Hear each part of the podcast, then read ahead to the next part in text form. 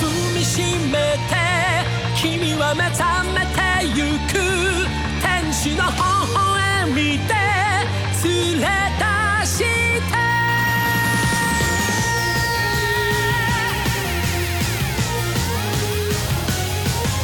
大家好，我是酸奶。大家好，我是在东果陀打仗的未央。嗯，这是我们仙境之条的新一期节目，我们的全职猎人评书篇又来啦。哦耶！嗯，我们上一次讲到了蚂蚁篇的开篇。嗯，嗯，我们已经讲到这是第八章了。嗯，白马说等我讲到第十章的时候送我一个醒目，让我可以拍桌子。哎呀，那快了，快了。快了，快了！大家也跟我们一起坚持一下啊！啊，我们先回顾一下上次蚂蚁篇的开篇都讲了哪些故事。我们首先呢，先讲到凯特带着小杰和奇牙进入了 NGL 这个国家，啊，遇到了猫女比多。嗯，凯特为了保护奇牙和小杰呢，断掉了一个手臂。当时奇牙抱着小杰飞一样的逃跑了啊，嗯留下凯特对战比多。但是他的结果呢，现在我们不知道，只知道当时比多抱着一个凯特的头颅，嗯，但是具体是生是死，其实我们还是不知道的。给我们留下了一个线索。嗯，然后咱们猎人协会这边，尼德罗会长呢带着他的精英小队，一个大壮儿莫老五，还有那个眼镜西装男诺布，进入了 NGL，做了一些作战前的准备。但比大家预想早的呀，是蚁王横空出世了。早产了，嗯，带着他的亲卫队猫女比多，还有一个蝴蝶男，呃，肖亚普夫，还有那个金肉男，呃，梦图图尤匹，这三个人离开了女王，自己去闯荡。啊，女王不幸去世，留下了一个小婴儿，由鸟人寇鲁多暂时代为收养。而清醒后的小杰和奇牙呢，对战拿库鲁和秀托，他们两个人呢也纷纷失败了，暂时失去了去到 NGL 去救凯特的资格。那我们的故事继续啊。曾经的那些嵌合蚁的士兵呢，为了成为王者，各自展开了自己的旅途，分散到四处，屠杀无辜的百姓，练手吃人，增强自己的能力。而蚁王呢，则是带着他的亲卫队四个人来到了东果陀共和国。这个国家呢，跟 NGL 一样，也是一个对外通讯非常不发达的国家。他们一路呢，直接来到了王都，哎呀，一路碾压，边打呢，边把那些拥有强大念的能力者吃掉。嗯，蚁王在吃掉这些念能者的同时啊，就把他们的气换成了自己的气，所以呢，他吃的越多，自身的能力也就越强。最终，他们来到了呃首都这个王城，见到了这个国家的最高领导人。这个蚁王看到最高领导人啊，特别的惊讶，发现呢他是一个胖子，嗯，戴着个眼镜儿。怎么歧视胖子？我们不歧视胖子，啊，这是蚁王的视角 啊。然后在干嘛呢？在吃着大鸡腿儿、大螃蟹，哎吃了一堆山珍海味。流口水。没错，没错，流着口水看着台面上那些呃装扮成兔女郎的，哎，那些小姑娘在跳舞。啊、这这国王真奢华无度啊，有没错。莺莺燕燕的啊！蚁王非常不理解，他就觉着，哎呀，这样的废物怎么能称王啊？然后他的这个手下，呃，那个蝴蝶男仆夫就跟他说呀，这个是在人类世界非常常见的一种现象，只靠着血统呢就可以当道。嗯，这种白痴生物呢，就应该皆由我们来接管，哈，把我们人类也讽刺了一下啊。于是呢，蚁王二话没说，就把他们全员全都杀掉了。在杀他们的同时呢，那些呃装扮成兔女郎的那些小姑娘是无辜的呀，然后就一路求饶。蚁王还嘲笑他们说：“当你们杀牲畜的时候，会觉得自己可以手下留情吗？”嗯，哦，杀人诛心的。对，站在了食站在了食物链最高点上的这种生物，把这些人类清理完之后啊，这个蚁王坐在这个王都中间，看着这个大广场，特别开心，说：“哎，这个特空旷啊，我要把这儿当做人类处理厂，这就是我的肉树团。”他们在这儿想安排一个计划，就是因为现在呢，即使他们的单体作战能力都非常强，但是他们人数很少，也就是这四个核心成员，他们要尽快繁殖是吗？他们要尽快组建自己的军队。啊，而且呢，蚁王刚才我们也说了，他是通过吃念能力者吸收别人的气来增强自己的力量，所以他现在其实还是处于一个刚出生的状态，还需要不断的增强。所以呢，他其实是希望在这个通讯不发达的东果陀共和国先巩固自己的实力。所以呢，他借由那个猫女比多的能力，操控了领导人，操控他的尸体，对外进行了一场全国性的演说。嗯，还是暗中继续维持这个国家的统治啊。呃，通过这个领导人呢，向全国人民宣告，十天之后，我希望全体人民都来到首都王城，出席在首都的建国大会。那他们测核酸吗？这人太多了，人太多了，测不过来。其实呢，他们暗地呢是要组织一场挑选啊，就是在这个过程当中挑选所有带有念能力的这些人，然后把他们留下来吃掉，其他的人呢可能就直接作为牲畜就处理掉了。他们怎么挑选？就是他眼睛一看就知道谁有念能力，谁的强是吗？他能感受到别人的念嘛？嗯，说是让大家十天后都去集中到这个广场，但是这个广场其实也装不下这个国家五百万人，所以其实呢，过程当中也开始了他们挑选的步骤。嗯，这个后面我们具体展开。有绿码的，有绿色行程码的，优先是吧？太惨了。咱们说回小杰和奇牙这边，他们俩呢输了拿库鲁和秀托，就是莫老五和那个诺布的这俩徒弟。哎呀，特别失败，怎么办呢？但是也得回家呀。他们得回去找庞母，找那个嗯像贞子一般的那个小姐姐。哎呀，当时庞母就跟他们说过，你们要是赢呢，就带我一块儿去 NGL；你们要是输呢，我就把你们俩杀了。所以他们俩特别紧张。回到屋子前呢，就看见满屋子飘的全都是杀气，但是没办法，该来的也得来呀，也得面对。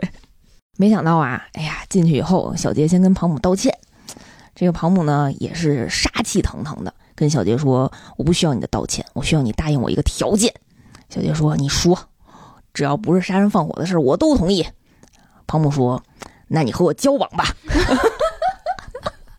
万万没想到是这么个剧情，万万没想到啊！嗯，而且呢，小杰就同意了。小杰说：“嗯，行啊，这这事儿也不伤天害理，是吧？”啊，庞母就说：“那明天咱俩得约会。”小还以为说明天咱俩得结婚呢。那有点快。庞母说呢，咱俩今天得约会。小杰说不行，今天我得跟奇亚训练。庞母说这事儿还能听你的吗？我说一就是一。小杰说，哎呀，不行，我得需要准备准备啊！你不能让我上来咱俩就约会，我得给你准备一个惊喜，surprise。确定是惊喜吗？不是惊吓。嗯，然后庞母就说，哎，还行啊，就是小孩也有这个心思，就同意了。奇牙特别纳闷，奇牙就问小杰说：“难道说你有这方面的经验？没看出来呀，小小年纪。”然后小杰跟他讲啊：“原来呢，我是生活在鲸鱼岛，这是一个算是沿海城市的地方，经常会有渔船来，就会下来呢很多奇奇怪怪的人。小杰经常跟这些人打交道，就多少呢有一些这方面的交际的经验。”小杰，这生产生存环境、生长环境也太太不怎么样了。奇亚也是这么觉着的，说没想到啊，你这浓眉大眼的经验还挺丰富。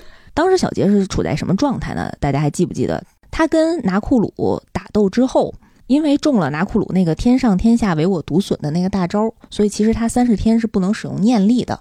嗯，当时奇亚在跟秀托打仗之前，也跟他们的老师比斯奇口头约定过，就是如果他输了。秀托，他就要离开小杰，所以当时的状态呢是奇亚想保护小杰度过这三十天不能用念力的情况，然后再离开他。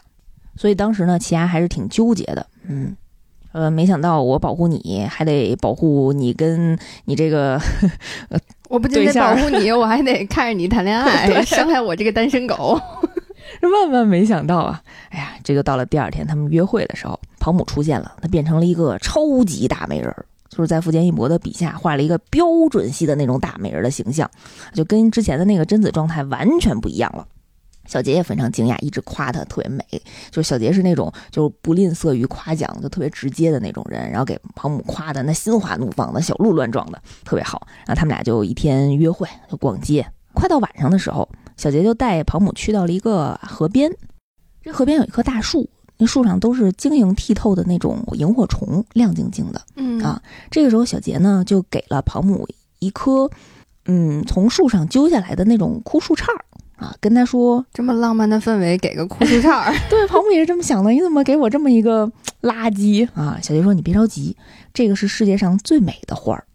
然后突然呢。就在远方大树上的那些萤火虫，就全都被这个枯树杈吸引，就集聚过来，对，聚过来了。然后整个那个枯树杈就变成了一朵啊晶莹剔透的那种鲜花。嗯，哦，其实这是一种海手萤火虫，就这个枯树杈上它可能有分泌物，就把它们吸引过来，就特别特别浪漫啊。嗯庞母当时也整个人都不行了，都被击中了。就在这种浪漫的气氛下，小杰开始跟庞母表示，就是说我现在呢最大的愿望其实是为了变强，我是为了修行。你最想要的，我其实现在给不了你。嗯，我为了去救凯特，我要跟奇雅再去不停的提升自己，希望你能理解。他本来觉着他前头铺垫了这些，然后庞母可以委婉的接受他的这个借口，然后但是没想到庞母瞬间就变脸了。他这刚刚说那一套听着有点渣男的 意思，然后庞母就变成了那种扭曲的脸，然后质问变回，贞子了。对就是穿着非常好看，但是脸突然又变回贞子了，就问他你说什么？你竟敢跟我说这些？就没想到更气愤了。其实，在这个过程当中啊，奇牙一直呢都默默的跟踪他们，就保护他们俩啊，因为他怕小杰受到危险，他也不能用念嘛啊。在小杰没跟庞母说这些话之前啊，奇牙就发现远处有一些细微的风吹草动，嗯，他担心是敌人，所以就引着这个风吹草动先离开了这个地方。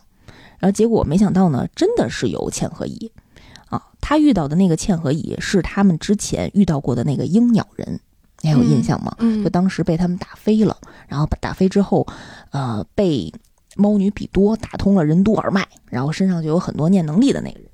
嗯哎呀，这时候撞上奇牙，那个鹰鸟人也觉着有仇报仇，有冤报冤了啊，就决定跟奇牙对打。当时鹰鸟人被打通了任督二脉之后，啊念能力非常强大，嗯，奇牙又开始自怨自艾了，就像你说的内耗，我是逃啊，还是保护小姐呀？我是作战呐、我还是跑啊？他要不就把这话跟那个人鹰鸟人展开聊聊，没准还能多点时间。他是想聊啊，就他就碎碎念呢。鹰鸟人在旁边也搞不清楚，对，就是看着他这情况也觉得很奇怪，说：“我难道这么厉害吗？看给孩子吓的。”就鹰鸟人也很慌张，然后他的呃慌张是打引号的啊，就是他觉得特别好笑，然后就一直在嘲笑奇亚，而且也接连的动手，然后奇亚就在这种不停的内耗当中呢，就连连的中招，根本就躲不开对方的攻击，然后连续的被打飞了三十多次，他的内心呢，呃，非常纠结，就一方面呢，他不想跑，但是他哥哥伊路米给他的那个。嗯，PUA 那个内心的枷锁一直让他说你赢不过他，你必须要逃跑。但是奇亚一直在内心狂喊他是我最重要的朋友。嗯，奇亚就哭了。真情流露了，对，这也是一大招。真的是那这个时候，小杰还没有发现是吗？没发现奇亚已经带着这个鹰鸟人的这个踪迹已经离他们很远了，嗯几公里以外吧。嗯，当时呢。那个鹰角人啊，就决定不跟奇亚玩了，就是也已经耍了他半天了，就决定给他致命一击，嗯，就冲着他的天灵盖就袭击过去。但是没想到啊，这回奇亚一瞬间就闪避开了，同时呢，他在手里好像握着个什么，他把手手掌打开，发现里面是一根小小的针，嗯，是从自己的脑子里抠出来的。原来啊，是奇亚的哥哥伊鲁米曾经在他小的时候，在他的脑子里植入的这根控制类型的针，一直 PUA 他，一直 PUA 他，就是告诉他先平衡局势，然后如果你发现你赢不了对方，就对方的实力在你之上的话，就赶紧逃跑啊！他一解开这个，就整个人就解放了。再也不内耗了。对，然后整个人气势就大涨，气势值 max，冲破天灵盖了。然后整个那个杀气就像一个巨蟒一样，就盘旋在四周的空间里。然后也用非常帅气的姿势跟那个鹰鸟人说：“赶紧回去通知你其他的嵌合蚁同伴啊！但凡接近我们的人都会死。”嗯，气势完全不一样，就换了一个人。鹰角人很奇怪，说：“你这怎么耍我呀？” 同样的人啊，然后就大吼了一声：“你少胡说！”那个“说”字还没说出来，突然自己的头就被削掉了。哇、嗯，就是奇牙其实一个箭步从远处飞过来，直接把他的头削掉了。头削掉的瞬间，他那个胡说的“说”字儿才喊了出来，而且那个眼睛还滴溜溜转呢，说怎么回事儿？我那身体怎么在那儿？我现在在哪儿？啊！但是他的头马上就被奇亚直接捏爆了。嗯，奇亚心想，那既然你这么说，那我就满足你吧。啊，送他上西天了。打败了这个鹰鸟人呢，奇亚赶紧回去找小杰，然后发现小杰和庞母已经不在原来那个河河边了啊，他挺着急的啊，因为也不知道这两个人遇到了什么危险，然后赶紧回家，然后发现呢，两个人已经回到家中了。他们在干嘛呢？庞母啊，就在罚小杰抽字儿，就对不起，对不起，我对不起庞母，抄了三百多篇吧，整个地上全都是这个毛笔抄的字儿啊。然后奇亚就阻拦他们。这庞母呢，还还想拿刀砍西亚，但是西亚现在就属于整个人都解放天性了，就是谁也不怕，然后就躲开了庞母的攻击。庞母就特别生气，追着他们俩砍。奇亚一生气呢，就背上小杰就跑了，就一溜烟呢，直接就跑出了这个城市，就可能跑得比较远，庞母也追不上，这个脚程追不上。这时候庞母啊，就施展了自己的一个独家的技能，叫寂寞深海鱼，这有点浪漫呢。对，这名儿挺浪漫的，这但是它这具象化这东西长得挺稀奇古怪的。它是以自己的血为代价，具象化出一个人鱼骷髅。这个人鱼骷髅呢，抱着一个水晶球。这个水晶球啊，可以映照出庞母想找的这个监视对象。就只要他以前见过这个人，他就能在这个水晶球里看见他的影像。嗯，当时那庞母呢，就有点那个变态杀人狂，就偏执狂那种状态了，就在自己身上。插了二十多把刀系在一起，就准备出门。因为他看见小杰和奇亚在某一个车站，就准备杀出去。刚一开门啊，就看见了自己的老师，那个西装眼镜男诺布。嗯啊，当时那老师看见他，就开始指责他，就说：“你是不是用了你的能力了？嗯，你怎么穿成这样？你是要干嘛去啊？嗯，我不是跟你说过吗？你的能力至关重要，只应该为我一个人使用。”这又来一个 PUA 大师，但是庞母吃这套啊，就是大家还记不记得，在他跟小杰发生这段浪漫关系之前呢，他是非常喜欢他这个老师的。然后于是呢，他这个老师跟他这么说之后，他发现自己还是全心全意的爱的老师，所以小杰在完全不知情的情况下就已经被胖母甩了。这个爱情结束的有点太突然了。对，哎呀，对小杰来说也是个好事儿啊。要说这个诺布怎么回来了呀？其实是他们这几个去到 NGL 去救凯特的人提前回来了，提前返回了。嗯，因为已经顺利的达成了任务。他们路上呢就给小杰和奇亚打电话说：“咱们约见面，我们已经把凯特带回来了，凯特他还活着。”小杰特别高兴，他心想说：“我就知道凯特不会死。”所以他们就约定了在某一个地方见面。但是在拿库鲁和他那个师傅莫老五回来的路上啊。遇上了一个小插曲，就是他们在路上呢遇上了一个嵌合蚁，是一个豹子人。曾经我们提过，这个豹子人啊，就是属于思想比较单纯，但是呢，他的身手很矫健，而且他的速度非常快，而且他特别希望证明自己的力量，证明自己很强。所以啊，他看见拿库鲁和莫老五这种感觉能力还挺强的对手，也非常兴奋，就跟他们一对二打了一架。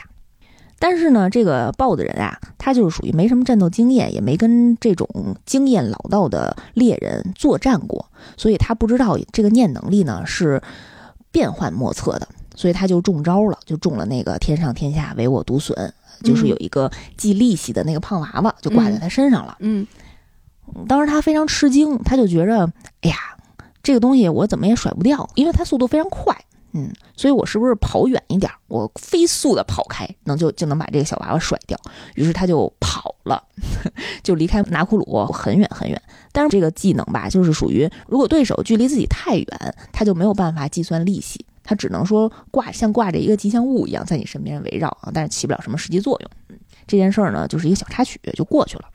后来他们顺利的回到了基地，找到了奇亚和小杰，啊，就把带回来的凯特要让他们见面。当时啊，秀托拿出来了一个鸟笼子。上一期我们讲过，秀托有一个特殊的能力，是叫黑暗旅店。他会把自己碰到过就是打败的这些生物，可以关进这个鸟笼当中。当时，呃，还记不记得他攻袭击过奇亚的左眼，然后左眼看不见了啊？其实就是这个能力。于是呢，他把这个鸟笼打开以后啊，就放出来了一个小人儿。这个小人儿呢，就放大了。从小杰的眼中啊。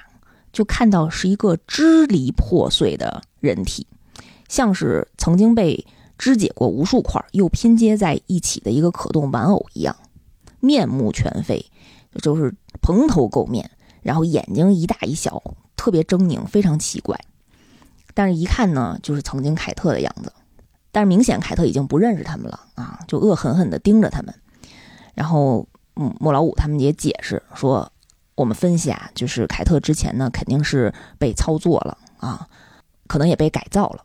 而且他八成呢是用来训练那些嵌合蚁，就他是现在的身体呢有一些应激反应，就是你只要接近他，他就会反抗攻击你。嗯，有人接近就会本能的机械性的发起攻击。当时小杰特别伤心，因为毕竟凯特算是他的如师如父吧。嗯，然后一步步走上前，然后凯特呢就毫无顾忌的就开始殴打他，小杰也不躲，小杰就一步一步往前走，碎碎念着说。曾经我人生当中第一次挨打就是你打的我，就他在鲸鱼岛遇到凯特的那一幕。然后现在呢，是我害了你啊，你你打我吧，就大概是这样，就很感伤的，一步一步的走到了凯特前面，抱住了他的腰，嗯，非常难过，马上就要流眼泪了。哎呀，一直心里想着是我们把你害成的这样，但是没想到呢，当他接触到凯特的一瞬间，启动了凯特这个二级机制。在他的身后浮现出一个巨大的操纵人偶，像一个提线木偶一样。嗯嗯，当时那个秀托也跟他们分析说，这个呢一定是害他的人的念能力啊。当有人触碰他的时候，就会变成一个提线木偶去主动进行攻击。嗯，小杰和奇亚就知道了，这一定是那个猫女比多的操纵的能力。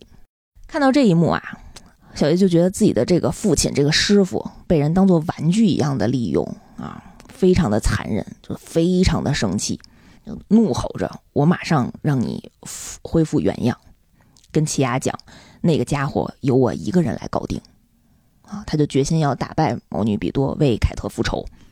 当时呢，正好是呃小杰三十天那个念能力不能使用的最后一天。当时莫老五呢也测试了一下小杰的这个念掌握的一个情况。被他的整个气场就直接吓到了，就没想到这个小朋友在这么短的时间之内，然后进步了这么多。他们还问奇亚：“你们这两天经历了什么？”奇亚说：“不是我们经历了什么，是对方真正激怒了我们。”嗯，于是这六个人——奇亚、小杰、莫老五、诺布、拿库鲁和秀托这六个人开始制定了一个计划，针对十天之后的这个蚁王进行的挑选。他们一定要阻止这场计划。这个时候，奇亚也问啊，那会长现在在哪儿啊？突然呢，会长就给诺布发了一个短信，哎，就发了一个指示，说两人一组，兵分三路，把亲卫队从蚁王身边引开。大会前一晚零点整行动。所以这个就是他们的精英作战部队的完整的计划，由小杰和奇亚对战猫女比多，由拿库鲁和秀托，就是徒弟辈儿的这两个人对战那个精肉男尤匹。由莫老五和诺布这个师傅本这俩人对战那个蝴蝶男，呃，肖亚普夫，嗯，由尼德罗会长对战蚁王，嗯，作战开始。后面呢，大概连载了几年的故事，都是讲这十天的战争。这战争太艰难了。我们把这个作战局势给大家分析了一下，在这个过程当中啊，其实当时从 NGL 为核心向四周辐射的各地，均出现了未知生物的这种骚动啊。就是大概是师团长那一级的嵌合蚁各自为王啊，他们呢其实主要也是去攻击通讯比较落后，然后信息传输比较闭塞的这种国家。有这么一个地方被他们盯上了，就是我们曾经重点强调过的流星街。嗯，流星街是什么人待的地儿？我们当时有一个非常重要的反派角色幻影旅团，就是从流星街出来的。这个流星街啊，因为嵌和乙的一个侵入。死了三百人。我们当时介绍过，流星街对于自己同胞死者的这么一个游戏规则啊，不能说游戏规则，生存规则，就是但凡你让我的国民死掉，我就让你加倍奉还。嗯，所以当时啊，旅团呢就被叫回去，去清扫在流星街的一个嵌合蚁女王。但是这个女王啊，不是我们当时生蚁王的那个女王，是一个蝎子女，自立为王。嗯。也就是一个师团长级别的一个一个工兵吧，但是你看，其实师团长这个级别也是，啊，能力很强了。这段呢跟主线没有太大的关联，但是非常有意思的是，他揭露了旅团当中一些成员的一些特质的念能力，还挺有意思的，挺好玩的，大家可以再展开看一看啊。其中呢，包括啊波罗列夫。当时他在有克新片的时候啊，波罗列夫这个人呢是浑身绑满绷带的一个团员啊，从来没出过声儿，就存在感比较低。但是他一对很像很像木乃伊。然后他在这个篇章当中呢，展示了自己的能力啊。他呢是一个叫赞洞洞族的莫裔。赞洞洞族是什么？他是一个少数民族，被人呢啊被人为开发逼得流离失所。他们这个种族的男孩啊，在三岁的时候。要用针刺遍全身，然后慢慢的把针换成更粗的棒子，最后用中空的竹筒、木头或者石头，然后来固定住这些洞。他的身体就会出现无数个洞。他们被称为跳舞的战士，跳的什么舞？这种舞蹈名叫八普舞斗士，浑身是洞，然后插着木棍跳舞。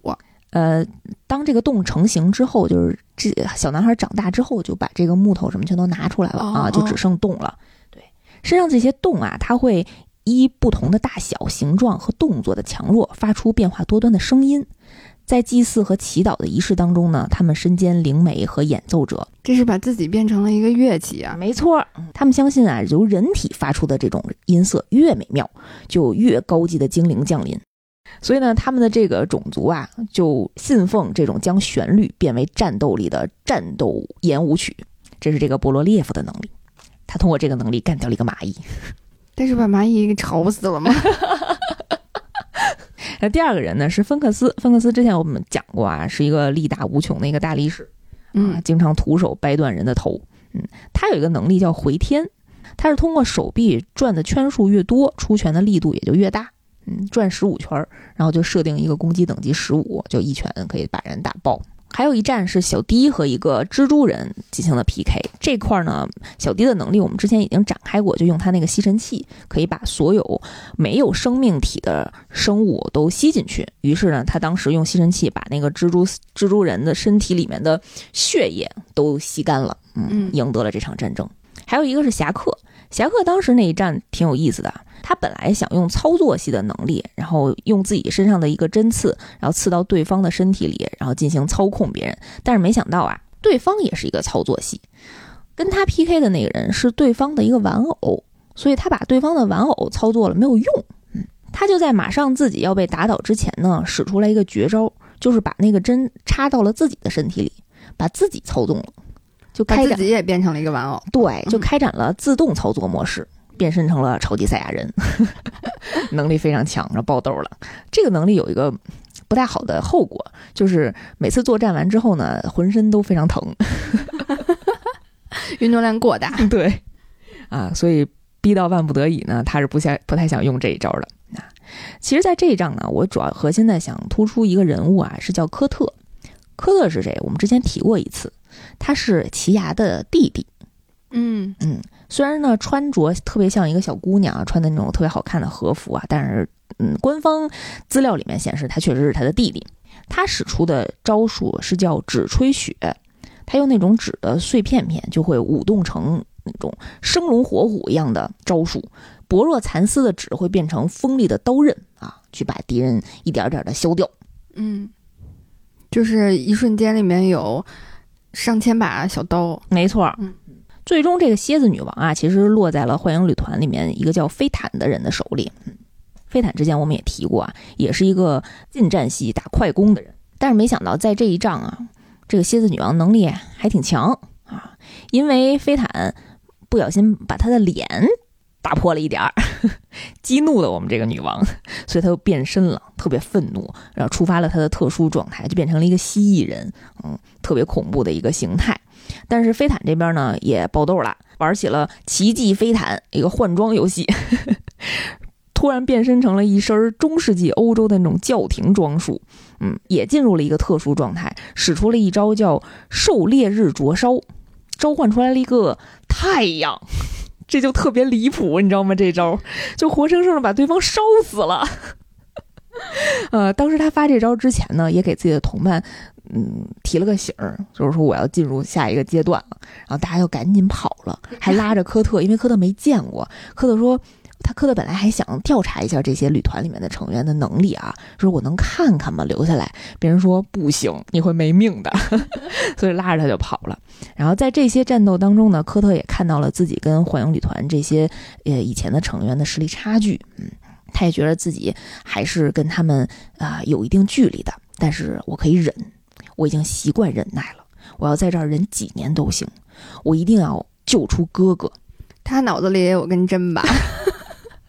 嗯，这块就是一直是一个扣儿，还没有解开。我嗯其实现在也没有太理解，就是科特为什么要加入幻影旅团，而他的目的是为了把奇亚救出来。嗯，距离挑选大会目前还有九天，说这半天才过一天，连载了可能两年吧。说回小杰和奇亚啊，他们通过水路已经潜入了这个东果陀共和国里面，国家政府呢其实已经名存实亡了啊。他们边往首都行进呢，就边做了一些调查，发现呀、嗯这个国家为了得到国际社会的经济援助，以核能开发作为交换条件，嗯，就跟国际社会要一些资源，但是其实这些钱呢，都归属于这些特权的阶级，就并没有下发给这些普通民众，民不聊生。整个这个国家这块儿呢，福建一博其实也把很多政治批判的内容融入到了这样一个比较魔幻的作品里面。看的时候都觉着，哎呀，真实和虚幻穿插交错。在他们调查的过程中啊，奇亚就发现了一些奇怪的地方。他发现很多村落都空了，但是呢，有人隐藏过打斗的痕迹。原来啊，是全村的人啊都被杀死，然后被埋在了地底，只不过呢是被这些呃野狼野狗挖了出来。所以奇亚就分析啊，那个蚁王说的国民大会真正的目的不在于在十天之后把所有的群众聚集在国都。其实呢，在这个过程当中啊，他就开始慢慢的消灭没有价值、没有意义的这种人类了。因为村庄和城市的居民某某天突然失踪呢，其实现在也不足为奇。别人可能以为呢，大家都已经东去王都啊，去参加这个国民大会了。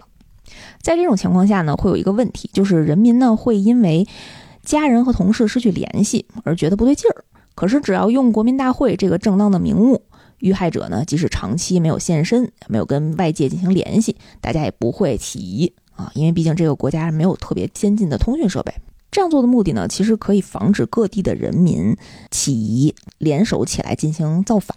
那看来蚁王还是挺有这个政治家的这个潜力的。他们这个策略用的政治策略还用的挺溜的。嗯，他们不只是那种野兽的、嗯直接的这种凶残啊，其实还是有一些手段的。嗯，奇亚就跟小杰分析啊，就是说，你看蚁王的这亲卫队三个人，再加上他四个人啊，要挑选全国五百万人，这个数目是非常庞大的，这工作量非常大。所以怎么办呢？他们肯定会委托很多挑选者来帮他们做这件事儿。这个挑选者啊，他不会念能力也没也无所谓，只要是操作别人去做就好了。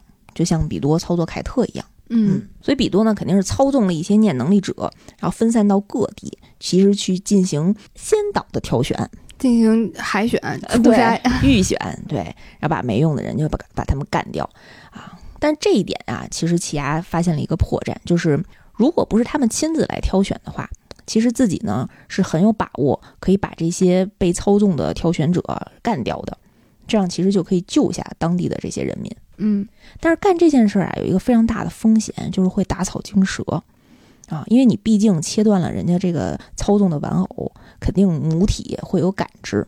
而在我们整个这个作战当中啊，低调行事、暗中布局，其实才是尼德罗会长他所要求的。所以他就把这个问题抛给了小杰，你想怎么办？其实这个问题啊，就是在于你是要救下这五百万人，还是牺牲掉这五百万人，救全世界六十亿人？是这样的一个问题。就是那个火车的那个问题。对，当时除了他们俩以外啊，那个拿库鲁和秀托那边也面临着同样的抉择。嗯，他们也意识到了这个问题啊，非常非常的纠结。先说小杰和奇亚，小杰肯定是不会白白让这些人牺牲的，嗯，所以跟奇亚讲，我们还是要尽可能的去救人，嗯，即使打草惊蛇，我们就在想其他的办法。奇亚说可以，但是呢，这件事儿只有我一个人来干。我去在暗中把这些被操纵的挑选者把他干掉，然后告诉这些村民真实发生了什么情况，让他们尽量的不要去王都，让他们逃跑。你还是去找亲卫队，嗯，还是按照你原来的这个既定的计划往前行进。因为我一个人干的话，这件事儿呢，我比较有把握。嗯，于是他们两个人就分开了。小杰跟奇牙分开之后啊，遇到了好几波千和蚁跟他作战，每次都是险胜，而且每次呢都是在危机关头进行破局，就通过他这种动物的本能，然后在呃战斗的过程当中不断的学习成长。之前我们也这么聊过啊啊，但是我们从观众的视角呢，就发现啊，有人呢在暗中一直在观察着小杰，嗯，不光观察，还在评价他的作战能力，好像还是在分析他，嗯，他是谁？我们后面再说。而奇牙呀，确实这个演讲和游说的这个能力还挺强的，他已经救出了好几个村子的村民了。嗯，在遥远处的这个猫女比多啊，就暗中的感觉到有人在裹乱，因为他发现自己控制的一些念能力者失去联系了。当时跟他一块在王都的另外一个亲卫队成员啊，那个蝴蝶男普夫，肖亚普夫特别不屑，就跟猫女讲：“你还是有点嫩，这个呢就是敌人的诱敌战术。”我们万万不可离开宫殿，保护王才是我们的最终使命。他说的没错，但是这块儿啊，我们可以分析，他说的这一点会不会是亲卫队成员的最大的弱点？就是被唯一的目标牵绊住。嗯嗯，这个确实也是我们后面的一些作战的一些核心。所以这个普夫呢，也不让猫女比多离开王都啊，去直接去找寻这些捣乱的人。但是猫女想出来另外一招，她再一次呢去控制这个统帅的形象，通过电视机向全国人民颁布了一道戒严令，嗯，直接跟全国人民讲，现在我们国家出现了一些危险分子，正在各地进行反叛活动，嗯，鼓吹大家不要相信我，你们一定不要信他们。啊，而且呢，我们现在要让大家减少外出。严查逆贼，那不着急吗？那我这过几天我得去王都啊，他突然不让动了呢？是，就是得听指挥啊，让你走几步你就走几步，不让你出门你就在家待着啊。齐亚当时也看到了这则新闻啊，直接就怒了，说说：“管你是战车还是战斗机，我都通通给你挡下。”看了这一幕，我觉得他要手撕鬼子了。再说说蚂蚁这边啊，当时还有一个师团长狮子人主动向亲卫队投诚，从这个蝴蝶男啊肖亚普夫这边啊得到了一些特殊的能力。这个肖亚普夫好像是有这种能够给大家培养特殊能力的技能。当时这狮子人呢就拉拢着这个豹子人啊，劝他也去找这个普夫，说你现在不是带着一个那胖娃娃吗？也不知道怎么解掉啊，你去找普夫，他肯定有办法的于是这个豹子人啊就跟狮子人相当于结盟了。啊，他们呢还联合了一个蜻蜓人，这个蜻蜓人有一个特殊的技能，就是可以飞到很高的天空，然后通过那个蜻蜓的复眼，然后观察敌方的一举一动。他就发现了在暗地里裹乱的奇牙，于是他们三个人啊想联合起来消灭奇牙，向亲卫队邀功。于是就开开始安排事儿了，安排了很多小兵就来攻击奇牙。奇牙一个人啊以一敌多，也是险胜。但是在过程中呢，他就发现了。不远处的有一些视线，有人在监视他，于是他觉得自己绝对不能使出来绝招，不能让自己的大招被敌人发现，提前发现。于是他打的就非常的束手束脚，比较谨慎。在打败了一波嵌合蚁之后啊，突然他的太阳穴被一只跳蚤打中了，是从远处像开枪一样打中的，而且那个伤口啊血流不止。他就捏到了这个跳蚤的尸体，发现是一个念弹，嗯，是一个子弹。远处可能有狙击手。因为距离太远了，所以其实奇亚没有办法很快的找到这个狙击手的位置。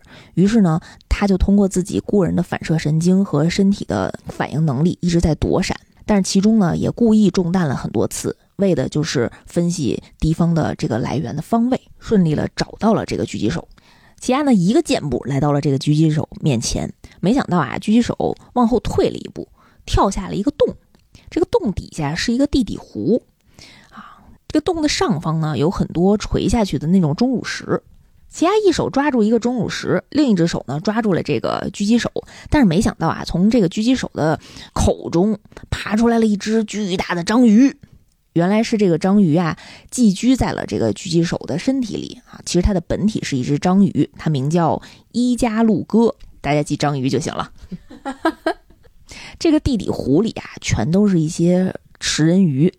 他们争抢着，然后把那个掉到这个湖里的狙击手的这个尸体就撕碎了看着非常血腥啊。但是奇牙和这个章鱼呢，就挂在这个钟钟乳石上面啊，也没有掉下去。奇牙当时抓着这个章鱼，就逼问他说：“你告诉我你队友的能力，要不然呢，我就把你扔下去。”因为那时候，他已经切断了章鱼的几只脚啊，其实攥着它其中一只脚，马上就要把它扔到湖底了。当时湖底的那些食人鱼呢，已经被血腥味儿吸引了，完全已经失去了自控的能力，也不知道你是不是我们嵌合蚁这波的，还是敌人这波的，反正你掉下来的我都能吃掉，嗷嗷待哺啊！对，嗷嗷待哺。章鱼当时也特别紧张，但是在千钧一发之际，章鱼居然自断了一只触手啊，跟奇亚讲：“你别逼我，我是不会背叛我的同伴的。”有骨气啊，有骨气。那再断一只，他就切断了奇亚抓住他的那只触手，然后自己就掉到湖中了。嗯嗯，但是没想到，在就在要碰到湖面的一瞬间，奇亚使出了自己的那个特异的技能，用溜溜球绑住了章鱼的另外一只腿，嗯，把它甩到了岸上，就跟他讲：“我还挺佩服你的，如果是在别的场合跟你相见，没准咱俩能当朋友。”当这个章鱼被甩到岸上之后，相当于被奇亚救了一命嘛。然后跟他一直联系的那个蜻蜓人，还跟他一直通过一种呃心灵感应的能力啊，让他赶紧报告敌方的这个作战能力有没有什么特异功能，有没有什么特殊的道具。哎呀，章鱼望着奇亚的身影，其实也没有能把他这个溜溜球的技能说出来，就跟蜻蜓人说，敌人一直是赤手空拳在作战，相当于你救我一命，我还你个人情。说完这句话呀，突然有一只鳄鱼从地底湖里跳了上来，它弹跳力非常强，一口咬住了奇亚。嗯，心里想着大意了吧？啊，其实刚才让你跟敌人废话 啊！但是当时虽然奇亚浑身已经被这鳄鱼咬了，但是他确实也挣脱开了，把这鳄鱼打飞。但是没想到呢，有一只小小的鱼在他的身后啊别了一个小勋章，嗯，给他下了个扣。这个时候，奇亚已经侥幸啊逃到了岸边啊，已经不受那个地底湖那些食人鱼的威胁了。但是突然啊，他的右手掌有一只沙丁鱼一样的剑刺在了他的手背上，莫名其妙的出现。嗯，在刺入他肉体的那一瞬间，他感觉不到，判也判断不出来从哪儿来的。他刚要仔细研究的时候，突然有另外一个沙丁鱼剑刺中了他的肚子，又刺中了他的耳朵，很奇怪。然后在这个三次之后。突然，这三三把剑就全都消失了，然后又重复性的在自己的身体的左臂、右肩，还有小腿肚来了三把剑，又消失了。这是什么情况啊？其实刚才呢，他身上别上的那个勋章啊，触发的这个人鱼兄妹的这个能力，它是由这个人鱼妹妹将念制作成的勋章扣在敌人身上，那一刻就开始启动，敌人的身体呢，一瞬间就会与哥哥用念变出来的飞镖的靶子。相连接，这对兄妹呢，其实坐在很远的地方，他们面前有一个真的飞镖盘。当哥哥的飞镖呢射中靶子，敌人就会受到这个鲶鱼同等的攻击，没有方法能够避开，因为鲶鱼在刺中敌人身体前完全不存在，因此对手也完全无法感测或者是闪避。当然，这种仿佛像 bug 一样的技能，也背负着同等的风险。只要发动就所向无敌，但是相对的，如果哥哥在最后一投失误，就是他在他自己那个实体的靶子没有投中最后一投，之前所有敌人受到的伤害全都会回到兄妹两个人的身上，真是高收益高风险。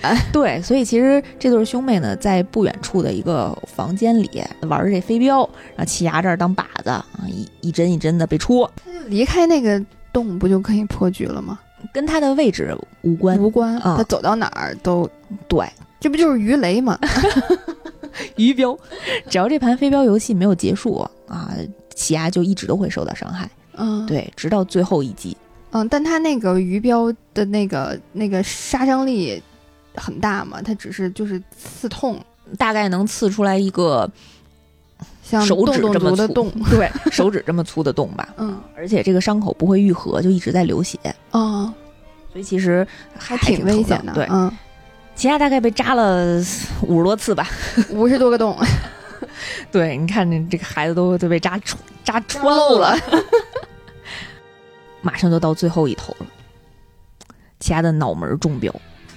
嗯，直接有一个沙丁鱼的剑刺中了他的这个脑门儿，然后他就往后倒下去了，躺在了地上。过了两分钟啊，这对兄妹也就不知不知道从哪儿走出来了，然后过来摸了摸奇亚的这个尸体，特别开心。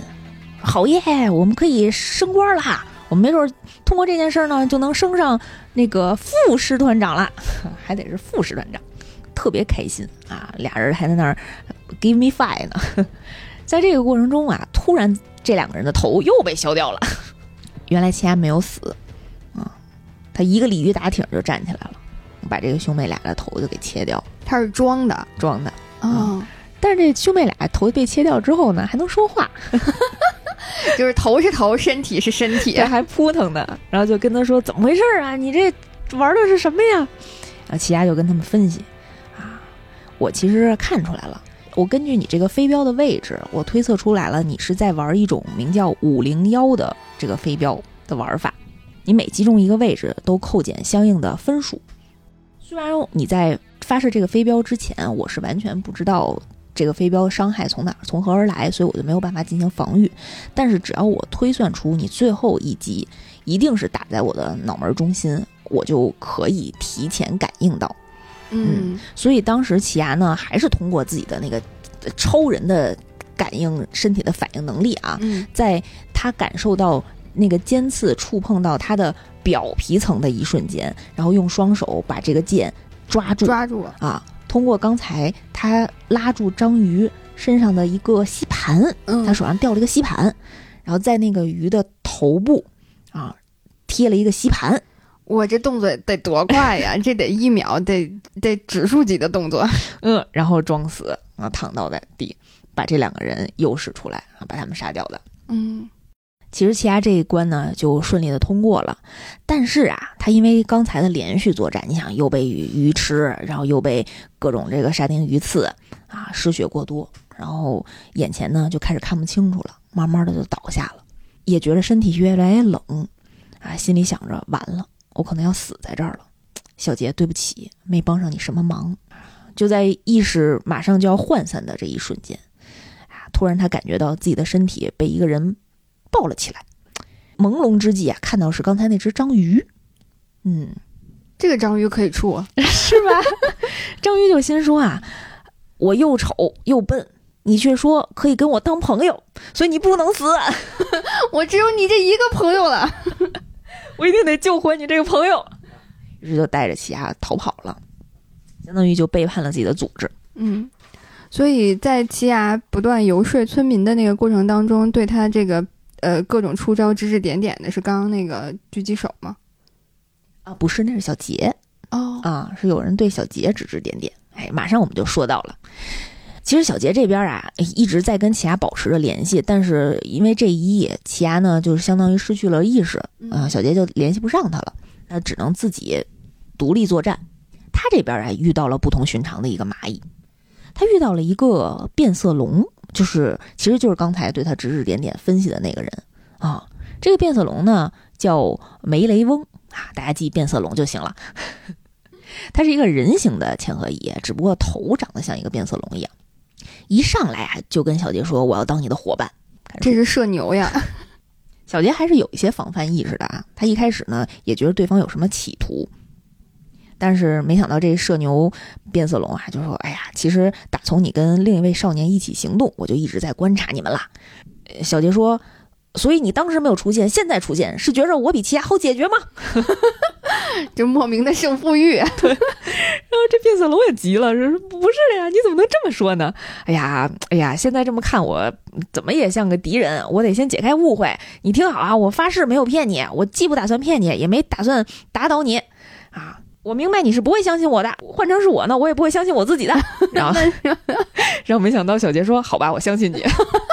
所有人都不按套路出牌，俩人演一小品，俩人各自给了对方一个预期违背。对，然后这变色龙也非常慌张，说这种发誓和绝对都是骗人用的惯用语呀，最不能相信的字儿吧？啊，然后小杰说啊，所以你刚刚在骗我吗？小杰把他绕进去了。变色龙也不知道怎么办来着。不是，我真没有骗你，我说的都是百分之百是真的。哎呀，我也是糊涂了。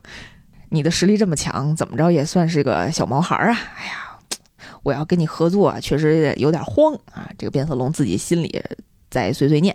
小杰呢，却给他了一个台阶儿，跟他说：“如果你说谎，我也比较轻松啊。”变色龙就问他：“什么叫轻松啊？”小杰说：“因为我就可以不必手下留情了，可以毫不犹豫地打倒你。”嗯，在小杰的世界观里，就是纯粹的善和纯粹的恶还是很有必要的。但是这个变色龙要跟他合作啥呢？哎，你问到了，这个变色龙啊，其实最一开始就一直被小杰身上的一种特殊的气质所吸引。一方面呢，是觉得小杰实力高深莫测；一方面啊，他在小杰的身上感受到一种异于常人的怪兽的特质，所以才想找他合作。而且这个变色龙啊，特别有诚意，上来呢，直接就跟小杰摊牌了，告诉他自己的特异的功能，嗯，直接把自己的能力全告诉小杰了。他有什么能力啊？特别厉害。他第一个能力是变透明，嗯，就是生物界变色龙的能力啊，这个大家都能理解，就相当于可以隐身，是吧？对，可以隐身。第二个技能名字叫“神的不在场证明”，其实呢是在第一个透明的功能之上，进一步的弱化了它的存在感。就是相当于，如果你在我面前隐身了，但是其实我是能摸得到你的，对吧？你的实体还在。但是他的这个“神的不在场证明”的技能，是我连摸都摸不到你了，但是其实你还是存在在这儿的。嗯，相当于从感官上让你连触觉都嗯达不到了。嗯这个就特别有利于突袭。嗯，但是为什么他要找同伴呢？因为他还有第三个特别厉害的技能，他只要接触到一个人，跟他握着手，他就可以把这个神的不在场证明传递给对方。对，所以这样呢，他就可以带着小杰，在不受任何干扰的情况下，偷偷的靠近蚁王这个团队啊，进行偷袭。他为什么要干这件事儿？因为他的目的也是要打败蚁王。他是到底是谁呀？他其实是一个呃拥有人类阶段记忆的嵌合蚁啊啊。它在人类阶段呢，曾经有一个呃养父对它非常好，但是因为嵌合蚁的这个侵入啊，它的养父和它呢都被吃掉了，变成了蚂蚁。本来呢，他们两个人都是服侍女王的那个师团长。上一集我们讲过啊，当蚁王刚孵化出来的时候，非常的暴虐啊，直接不分青红皂白的就虐杀了很多呃现场的嵌合蚁，所以当时他被变成嵌合蚁的那个养父，就是其中的一个被残害的蚂蚁，嗯，所以他当时啊就把蚁王当成了自己的仇人，他想要报仇，嗯。想要替自己的养父报仇，所以他一直在找寻实力非常强的这样一个队友，他相中了小杰。小杰听完他说的这句话呀，也觉着这个变色龙呢，比他遇到过的所有嵌合蚁都更像人类。应该说，你根本就是人类，只不过是长着一张变色龙的外形。而刚刚我们也说到啊，这个变色龙觉着小杰身上有很多兽性。哎呀，这个时候人与野兽的这个分界线就是很模糊的。我们在上一期也聊到了，其实富坚义博在很多个情节处理，都通过描述野兽之间的这种偶尔散发出来的人性和人类当中的这种野兽一样的黑暗面啊，来进行这种冲突感，很强烈，也很有意思。就是这两个不同类型的反转的代表遇到了一起，然后还要开始合作了。嗯，不禁让大家反思到底什么是人，什么是兽。嗯，大家可以带着这个想法继续往下看我们的故事。当小杰和变色龙啊大概摸清楚了对方的能力和目的之后啊，小杰收到了拿库鲁给他打来的电话，告诉他作战计划有变。怎么回事呢？是因为啊，这个莫老五啊和诺布那边也被刚才救五百万人还是救六十亿人这个问题困扰住了。他们最终下达的结论还是要尽量救更多的人，不能让这五百万人白白牺牲。所以呢，莫老五和诺布啊会动用自己的能力包围住首都，阻止这五百万人丧命。他们要用自己的能力牵制住猫女比多，所以他们就无力分身了，没有办法呃去对抗其中之一的那个亲卫队的队员。所以这个作战计划呢就有所变化，让徒弟辈儿的这四个人分别对战那三个亲卫队的成员啊，压力非常大。但是奇亚现在已经受伤了，奇亚去哪儿了呢？我们现在不知道啊。在这个师傅辈儿莫老五和诺布啊围攻首都的过程当中啊，这莫老五呢也遇到了升级版的豹子人。他从普夫那块确实获得了新的能力，但是呢，也由于他的嘚瑟，哎呀，还是莫老五这边因为有呃长期的战斗经验，姜还是老的辣，又一次的战败了。但是在这个过程当中啊，这个豹子人呢又迅速进化了新的能力，我们就会发现这个嵌合蚁其实非常非常的可怕，它能在不断的失败当中，在极限当中进化出新的能力，所以阻止蚁王的这个挑选呢，只可成功不能失败，要不然就坏大事儿了。在我们这个精英作战小分队啊，各自为战的时候，与此同时，王宫里在干什么呢？哎，我们一个重要的人物该出场了。先说我们这个蚁王啊，他在这个十天的等待期，百无聊赖的过程当中，他干点啥？他也不能出去。嗯，他作为一个王啊，身份这么高啊，他也不能微服私访。他于是呢，就玩点室内的游戏。室内游戏有哪些啊？最好的这种竞技类的室内游戏就是下棋哦。想到了我们之前讲过的某些情节了，是吧？他先挑选了这个国际象棋，赢得非常快，觉得没意思啊。他又学日本将棋，把全国冠军叫来了啊，下了没几盘儿就把人家给下赢了，直接给人处死了。嗯。哦，他不仅就是能够吸收这些念能力，就智商也挺高。对，智商非常高，而且学习能力非常快。嗯，就是看规则，看五分钟就学会了。然后实战，刚开始呢，可能因为毕竟对方是全国冠军嘛，可能输那么两三把。然后从第四五把以后就开始赢，嗯，赢到觉着没意思的时候，就把对方砍了。就自己只能有一个冠军，只能是自己。对，就觉得对方没用了。玩完这个日本将棋呢，就开始玩围棋。因为这个，他那蝴蝶男，他那下属普夫，蝴蝶男普夫就跟他说：“围棋看似简单，但是其实博大精深，非常的难啊！要不然您试试。”就又把全国的围棋冠军叫来了，下了十盘，就把全国冠军赢了。那他是因为没遇上阿泽，别让他遇上阿泽，想让阿泽活呢。他要遇上阿泽，就不一定是谁赢了呢。你说的对。哎呀，然后当时那个围棋冠军啊。嗯，也挣扎了一下，就跟蚁王说：“我需要休息，我太紧张了啊！我千里迢迢来了，我得睡觉。我现在状态不好，你不能逼我在这种状态下跟你下棋，这对我不公平。”对，然后蚁王信了，宽容大量，觉得自己行，我给你八个小时，八个小时这段时间呢，你必须给我好好休息。八小时之后你回来，咱俩下。你要是输了，我就把你弄死。于是就把这个围棋冠军打发走，那个蝴蝶男普夫啊就在旁边捧啊，说：“王，您的进步速度太快了，简直是神速！您怎么这么厉害呀？你有什么诀窍啊？”这个蚁王就跟他说：“虽然这些游戏的规则不同，但是这些棋手都有一个独特的方式，就是控制自己的呼吸。所以我的招数就是扰乱他们的呼吸。当他们的呼吸节奏被打乱的时候，那就是我胜利的时候。”于是他就问普夫：“咱还剩什么游戏没玩啊？”普夫就跟他说：“啊，还有一个发源地就在这个东果陀共和国的一种叫军仪的棋类，这是富坚义博原创的。它跟西洋棋和日本将棋很像啊，就是吃掉将军就算赢。但是呢，它的棋子啊，在棋盘当中最多啊可以三颗重叠摞上。嗯，所以呢，这个游戏啊非常需要立体视觉的这种概念，空间感。嗯。”而在东果陀已经连续十五年取得世界冠军了，而现在的这个世界冠军啊，已经是五连胜，嗯，非常厉害。于是他蚁王就让他把这个世界冠军带来。下面我们就请出全片非常重要的一个人物，就是那个小麦。小麦终于出现了，女孩对，那小女孩出现了。走近一看呢，这蚁王就发现她是一个盲人，嗯，而且啊，穿着打扮非常的邋遢。嗯不修边幅，整个人啊看上去傻傻的、呆呆的。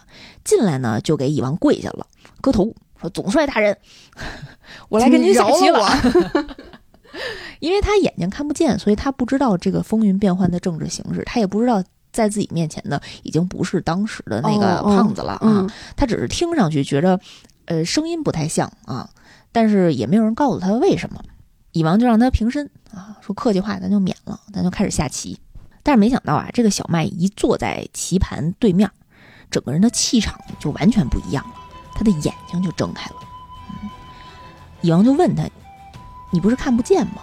小麦说：“对，所以呢，得劳烦您在下棋的时候帮我报一下您下的方位。”他们俩啊就来回下了这么几把，都是蚁王输了。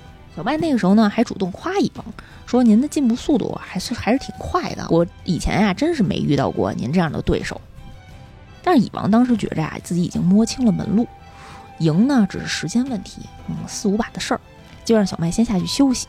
小麦说：“不用，我不累，咱继续下吧，我特开心啊。”但是蚁王跟他讲：“我要先解决那个围棋选手，嗯，可能已经过去了八个小时了。”但是就在他的下属去把围棋选手带过来的路上，他的下属跟他说：“那个围棋选手上吊自杀了。”啊，蚁王说：“那得嘞，把那个小麦再叫回来呗，咱继续。”不知道过了多长时间，这个两人一直在屋子里下棋，这个形势呢就变得非常奇怪。蚁王啊，怎么也赢不了小麦，他越下就觉得自己无法掌握的这个局势越来越多。一开始呢，他觉得已经摸清了小麦的天花板，但是没想到啊，小麦像是那种一点点加强一样，就慢慢的在引导你，就你成长了一，我就成长一点一；你成长了二，我就成长成长二点二。我永远在你上方一点点，然后引导着你进步。蚁王这时候呢，心思就有点复杂。他一边想着我自己非常不懂现在是一个什么情况，一方面呢又觉得自己心里啊非常愤怒，但是这个愤怒当中呢又有一种乐在其中的感觉，就不明白，可能从出生到现在就从来没有过这种复杂的情绪。当时啊，他的那个护卫那个蝴蝶男仆夫就有点点担心，就觉着。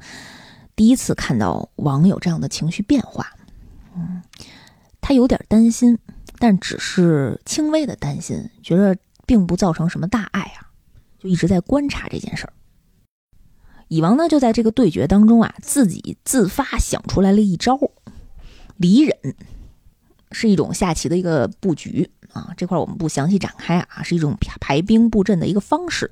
当他使出离忍这招的时候，小麦第一次停手了。就之前呢，他都是行云流水的下，蚁王下一子，他大概不到两秒的时间，他就马上下第二子。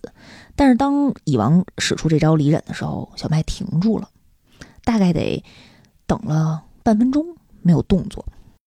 当时啊，蚁王就心里有些窃喜，觉着我肯定制住你了，就让我来听听你紊乱的呼吸吧。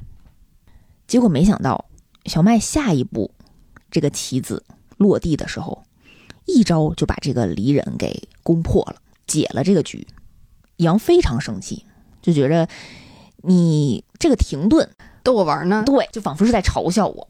嗯，你是不是一看见这招你就知道破解方式了？你还等了这么长时间，你羞辱我！蚁王这个心里也不太阳光啊。当时在旁边旁听的那个仆夫啊，就一边。虽然面上是翻着书，然后但是其实耳朵一直都在听蚁王这边的对话，然后心里就在说：“哎呀，这可是一道送命题呀！你要是回答不好，可是会没命的哟。”我怎么觉得回答成什么样都会没命呢？但是没想到小麦居然这样回答了。他说：“总帅大人，您想出来的这招离隐，正确的名字其实是叫孤狐离故。这一招呢，是我在十年前创造的。”这一招棋呀，在当时引起了热烈的讨论，一度造成大流行。哎呀，像我这样的笨蛋能想出这样的高招啊，我一度非常高兴。而在创出这个孤狐离故的一年之后，在国内的名人战当中，对手使出了这一招，我马上就想到了破解方法。所以这个破破局的方式也是小麦想到的。我赢得了那场比赛，可是呢，这一招式自此正式从比赛和书籍当中消失了。为啥就消失了？就以后不能再有人用了，是吗？嗯，因为它的破解方式其实相当于也很成熟了，就是你一使出来一，我就直接二也用不了了，对，就打败你了。所以啊，我为什么刚才停顿，是因为没想到总帅大人想出了和我完全一样的战法，令我倍感光荣，感动不已，就好像一个死掉的孩子又活过来了一样。所以我不忍心再抹杀这个孩子，所以才犹豫了一下。哦。哎，蚁王听完这话呢，心情也非常复杂，说了一句“无聊”，兴趣都被你破坏了，休息一下，然后自行的就离开了。这是蚁王第一次听一个人类讲了这么多话，然后没有动怒，反而自己离开的这么一个场景。说明蚁王也长大了一点儿。嗯，蚁王可能心里面某一个地方被触动到了。休息了一晚，他们俩就继续对弈。这次啊，蚁王增加了一个赌注，说咱们玩点别的，别这么干下了，没意思。这局啊，你要是输了，我就要你的左手臂。他怎么这么残忍呢？人都看不见了。就是，而且呢，如果你要是赢了，我就赐予你任何你想要的东西。蚁王为什么说这些？因为他觉着扰乱一个人的呼吸呀、就是欲望与恐惧。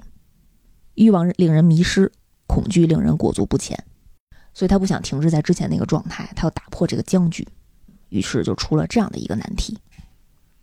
然后没想到呢，小麦在那儿冥思苦想，哎呀，左手臂，左手臂，哎呀，怎么办呢？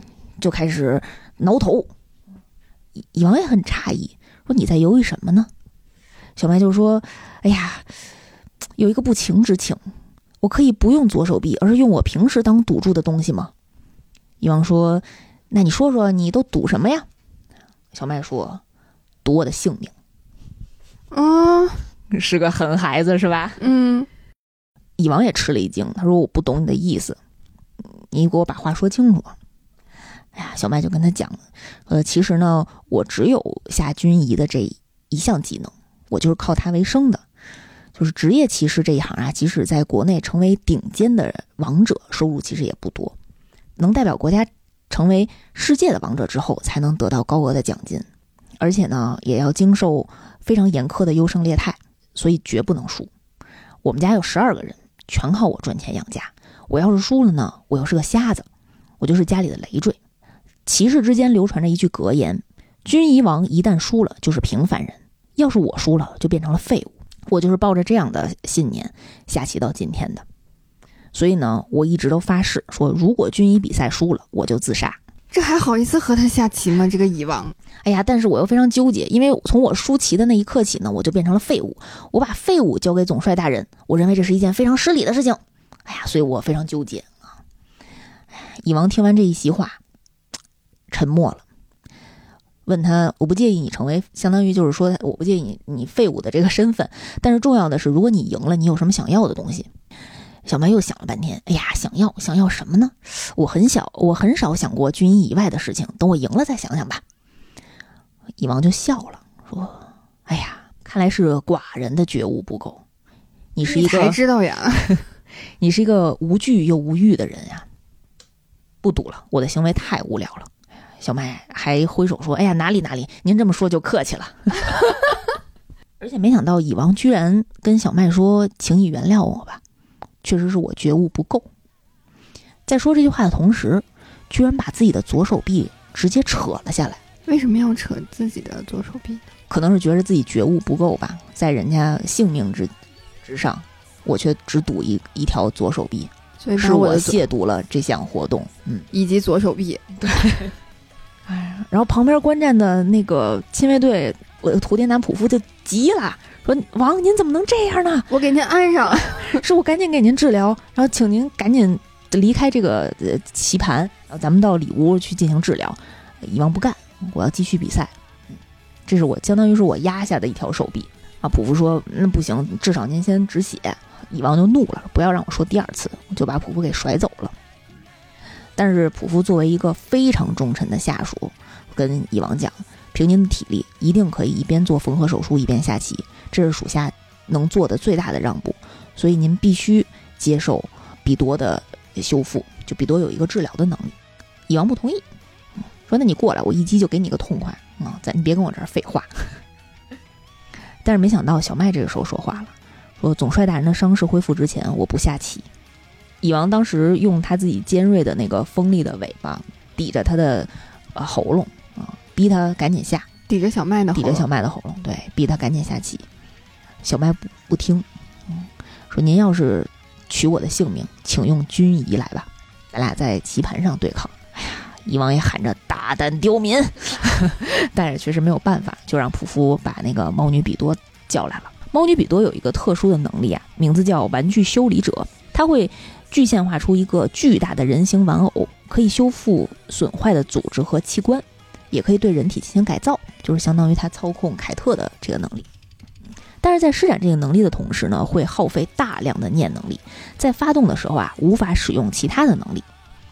而且这个玩具修理者这个人偶啊，跟比多这个小猫女的尾巴是相连的，所以比多只能在这个玩偶二十米的这个距离之内。嗯，因为在念能力的世界里，治疗永远比破坏要更难，所以治疗的能力也会耗费大量的精力。正因为比多施展开了这个玩具修理者，在帮蚁王进行左臂的修复。在这个王都当中的莫老五和诺布就发现了一个非常奇怪的事情，就是所有王都的傀儡都消失了，就是他操控的那些念能力者全都消失了。所以他们推测，一定是蚁王身边或者蚁王本身发生了比现状更严重的事情。他们不知道到底是为什么，但是只知道千载难逢的机会终于来了，他们要侵入宫殿内部。究竟他们如何利用这个空隙侵入敌人内部？